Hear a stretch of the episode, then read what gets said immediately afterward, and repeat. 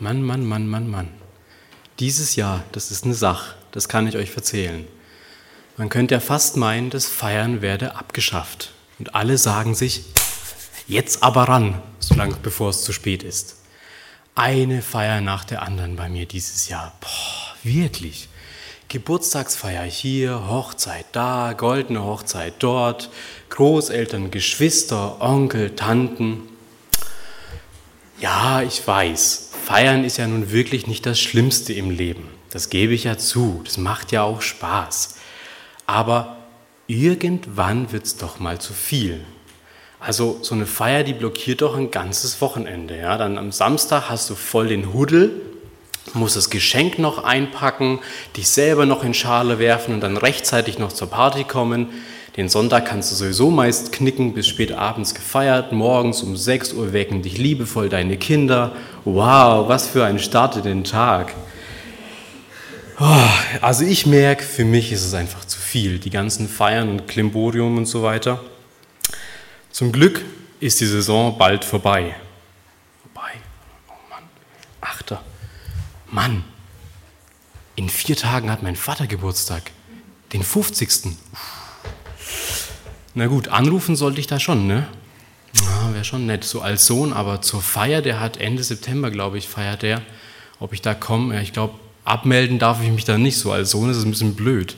Aber vielleicht bleibe ich einfach weg. Ja, ich komme einfach nicht, da sind so viele Gäste. Vielleicht merkt der das gar nicht. Mal schauen. Weil mal ganz ehrlich, so viele Feiern in einem Jahr, irgendwann wird es einem einfach zu viel. Die, die mich kennen, die haben wahrscheinlich schon beim ersten Satz gemerkt, dass das, was ich jetzt gesagt habe, nicht ganz so ernst gemeint war. Ich feiere sehr gern, für mein Leben gern, das ist gut so. Aber ich habe es euch auch nicht ganz ohne Grund erzählt. Denn der Bibeltext von heute, der handelt von so ziemlich genau demselben, von einem Problem, von einem Problem, das ein Gastgeber hat. Er veranstaltet ein Fest, lädt ein, aber seine Gäste kommen nicht. Bevor ich euch aber jetzt zu viel verrate, lese ich euch das Ganze mal aus der Bibel vor. Und zwar steht das Ganze in Lukas 14, die Verse 16 bis 24. Ein Mann machte ein großes Gastmahl und lud viele dazu ein. Zur Stunde des Mahles schickte er seine Diener aus und ließ den Gästen sagen, sie möchten kommen, denn das sei alles bereit. Nun entschuldigte sich einer nach dem anderen. Der erste ließ sagen, ach, ich habe einen Acker gekauft und ich muss ihn jetzt notwendigerweise besehen. Ich bitte dich, entschuldige mich. Der zweite sagte, oh, ich habe fünf Paar Ochsen gekauft und ich gehe gerade hin, um sie mir anzusehen. Ich bitte dich, entschuldige mich. Und noch einer sagte, ich habe eben erst geheiratet, ich kann nicht kommen. Der Diener kam zurück und meldete das alles seinem Herrn.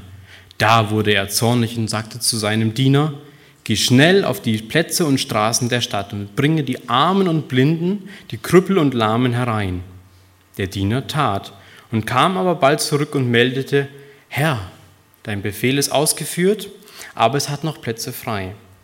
Da sagte der Herr, Geh auf die Landstraßen und an die Zäune und rede den Leuten eindringlich zu, sie wollen kommen.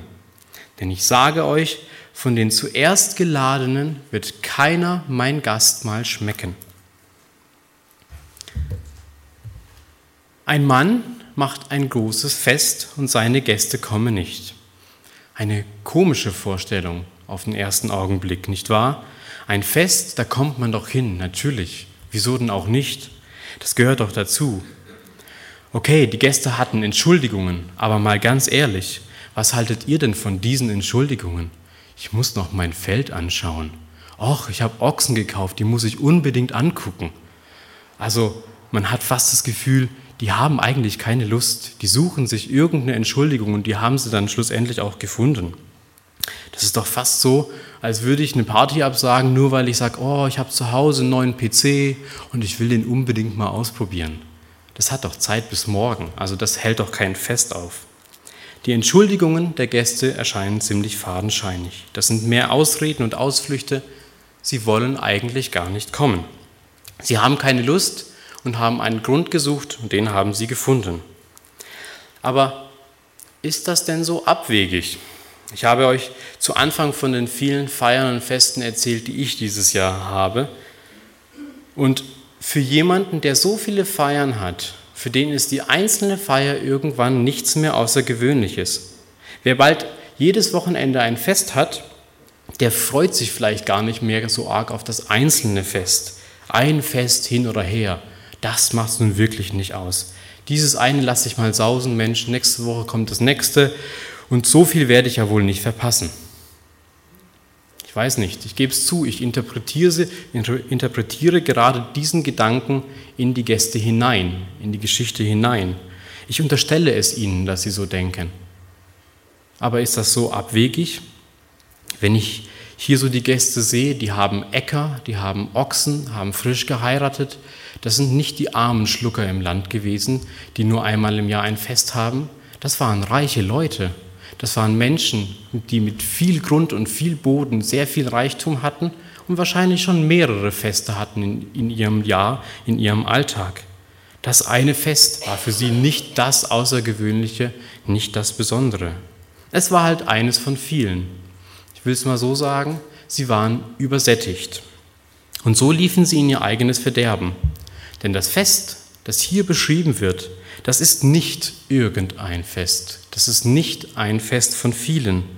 Jesus deutet mit diesem Fest auf den Himmel und von diesem Fest gibt es keine Wiederholung. Er beschreibt die Zeit, wenn er wiederkommen wird, uns abholen wird und uns in den Himmel nimmt. Denn dann wird im Himmel ein riesen Freudenfest sein. Und die Bibel, die hat eine Fülle an Beschreibungen für dieses Fest. Es wird ein, ein großer Tisch sein mit den erlesensten Speisen, den besten Weinen. Darauf freue ich mich ganz besonders.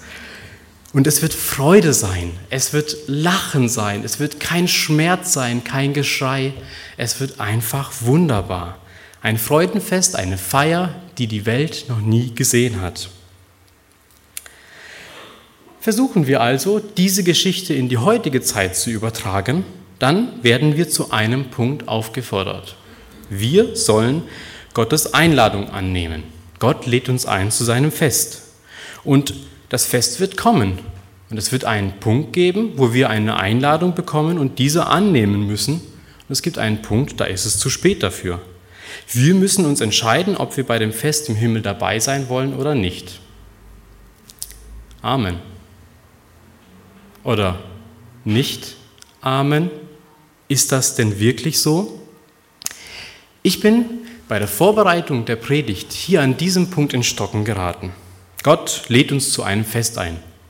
Kein Problem, ganz klar, haben wir alle schon gehört, wissen wir. Aber was genau soll dieser Text, soll dieses Gleichnis denn bei uns bewirken? Jesus hat es ja erzählt, damit es etwas bewirken soll. Und was soll diese Wirkung sein? Soll der Text bewirken, dass wir Christen hier auf der Welt wie in den Startlöchern sitzen, auf gepackten Koffern und sagen, oh, dieses Trauertal müssen wir noch durchschreiten, aber irgendwann kommt Gott und dann wird es besser? Ich weiß es nicht. Ich, ich tue mir da ein bisschen schwer mit diesem Gedanken. Dass es besser wird, ganz klar, auf jeden Fall. Aber dieser Text, der kann doch nicht nur eine bloße und reine Vertröstung im klassischen Sinn sein. Warte nur, warte nur, bei Gott wird alles besser. Irgendwann wird es schon gut. Ein Fest als eine Vertröstung auf später, hm, das passt mir nicht. Damit tue ich mir schwer. Da kann ich erstmal nicht Amen sagen. Ich muss, ich muss hier weiter fragen, denn die Geschichte die muss doch mehr sein wie nur eine reine Vertröstung auf später. Mehr als eine Aufforderung, irgendwann einmal die Einladung von Gott anzunehmen und wehe dir, du verpasst den Moment und probierst genau da deinen neuen PC aus. Dann hast du Pech. Das kann es nicht sein. Das ist für mich nicht der Glaube. Im Nachdenken über dieses Fest kam mir daher ein Gedanke. Das hier angedeutete Fest, das wird wohl das im Himmel sein.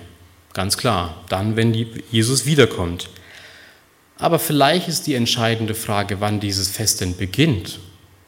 Wann fängt dieses Fest an? Und ich stelle mal eine Behauptung auf, ganz dreist.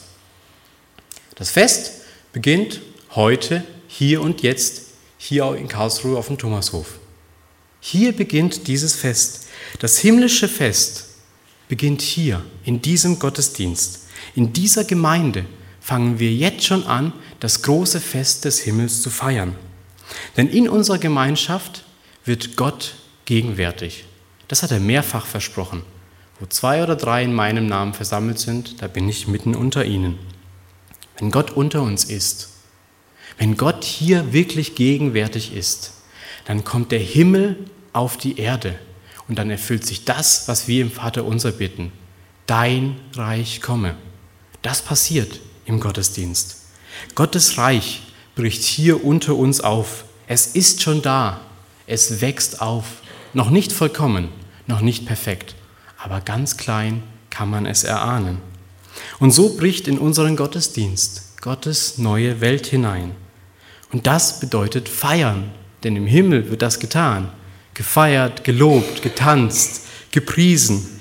Und unser Gottesdienst, oder wie man auch dazu sagt, unsere Gottesdienstfeier, ist Anbruch des endzeitlichen Festes im Himmel. Ich finde es einen unheimlich faszinierenden Gedankengang. Gottesdienst als Anbruch des endzeitlichen Festes im Himmel.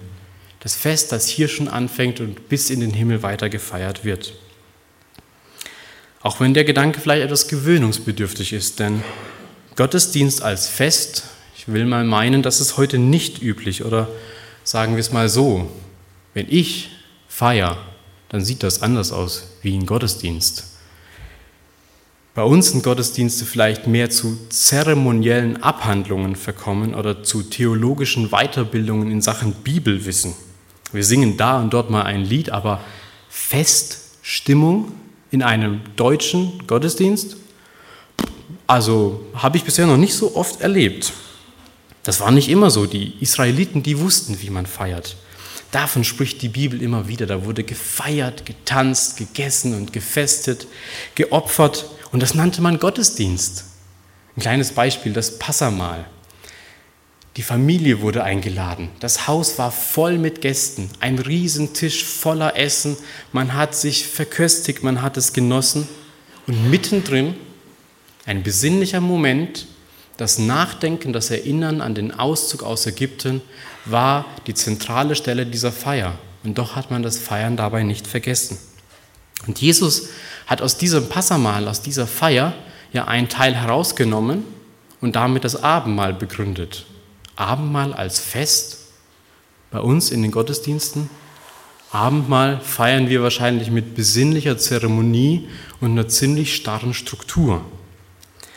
Vielleicht ist uns etwas da verloren gegangen. Versteht mich nicht falsch.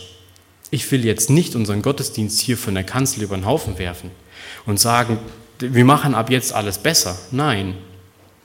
Wir haben eine Gottesdienstkultur die hat sich über Jahre, Jahrzehnte, Jahrhunderte verändert und bewährt. Und die ist gut. So wie wir Gottesdienst feiern, ist es gut. Aber vielleicht haben wir da und dort was vergessen.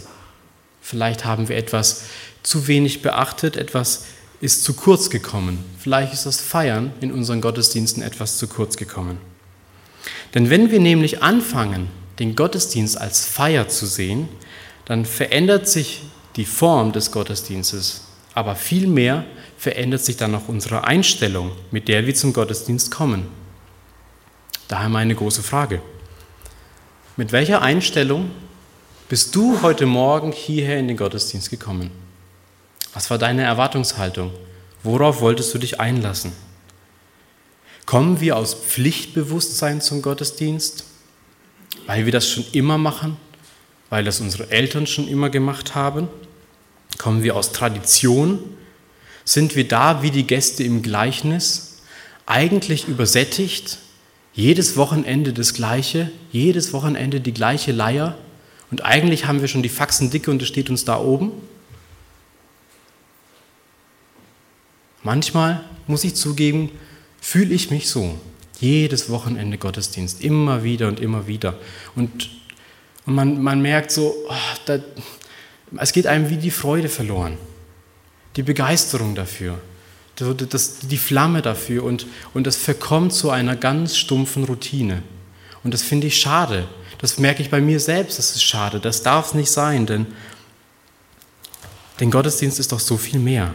Gottesdienst ist doch so viel mehr wie nur Tradition, so viel mehr wie nur Pflicht. so viel mehr wie nur Routine.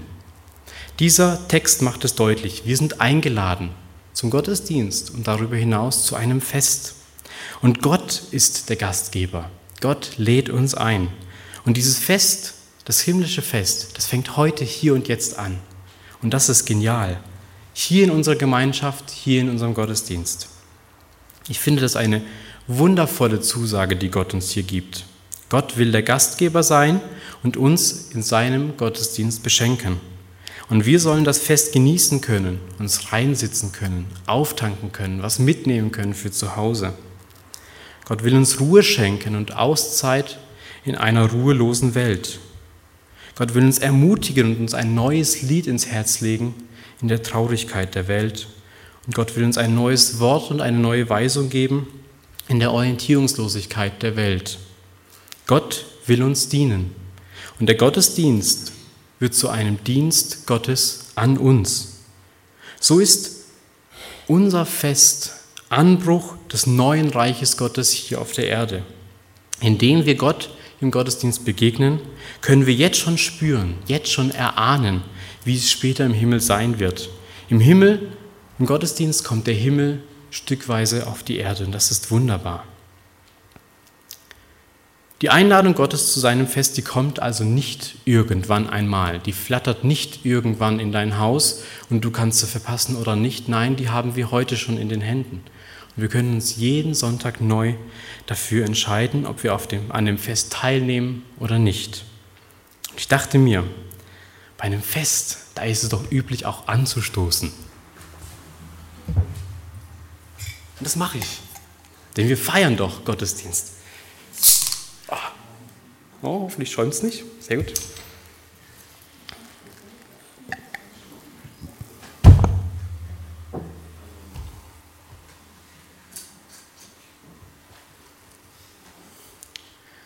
Auf das Gottes Reich hier unter uns, in dem Gottesdienst und auf der Welt immer mehr sichtbar wird und wir mit Gott feiern können. Amen.